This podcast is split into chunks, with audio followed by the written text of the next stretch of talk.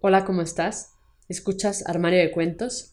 Yo soy Mari Carmen y el día de hoy toca tu cuento hecho audiolibro, donde podrán escucharte cientos de personas alrededor del mundo a través de 11 plataformas donde publicamos Armario de Cuentos, entre las que destacan Spotify, iTunes, entre otras.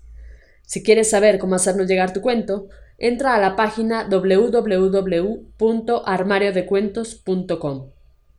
Dicho esto, damos inicio. Piel primitiva, de Adolfo Flores. El salvajismo de la criatura llegó hasta una horda primitiva.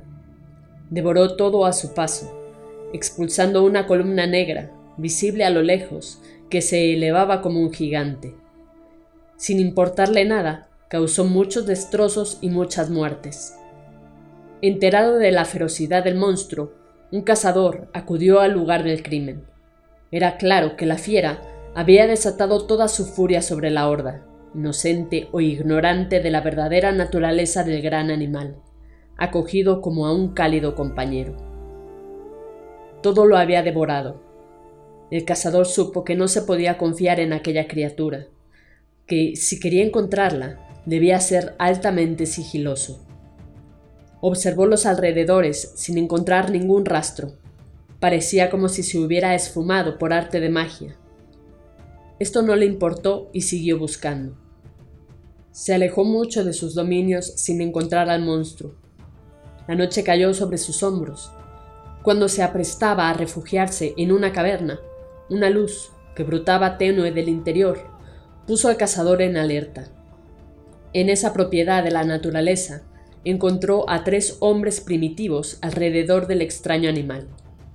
No tenía la apariencia de una fiera, sino de una criatura indefensa que danzaba. Al sorprender la presencia del cazador, los tres hombres primitivos inmovilizaron al intruso. Lo desarmaron, creyéndolo una amenaza, pero comprendieron que solo estaba asombrado. El animal que flameaba, como si éste apareciera por primera vez ante sus ojos, lo soltaron para que lo comprendiera por sí solo. No había nada que temer. Los tres hombres primitivos volvieron al lado del animal e invitaron al cazador a sentarse con ellos. Al acercarse, la piel primitiva sintió que aquella silueta espantaba el frío.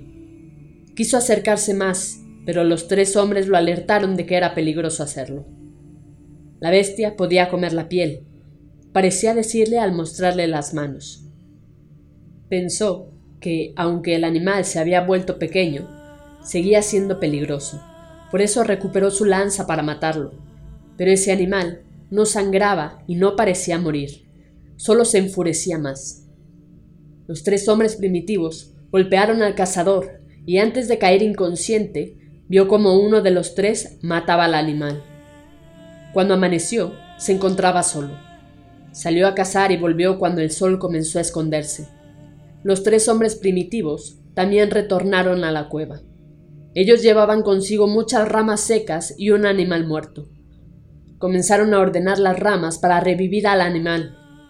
La fricción y varios golpes hicieron aparecer un cuerpo rojo, naranja y amarillo. Se trataba otra vez del animal que había prometido matar. Mientras el cazador retrocedía, comprendió la naturaleza de aquel animal. Podía permanecer muerto por casi un día y luego volver ileso. No tenía sentido volver a matarlo, pues sus sospechas eran ciertas. La criatura era inmortal. Fin. Esto ha sido todo, espero que te haya gustado, si fue así, compártelo con todos tus amigos. No olvides comentar qué te pareció este cuento de Adolfo Flores. Recuerda seguirnos en nuestras redes sociales, Facebook, Twitter e Instagram, nos encuentras como Armario de Cuentos. Con esto me despido, cuídate mucho, hasta la próxima.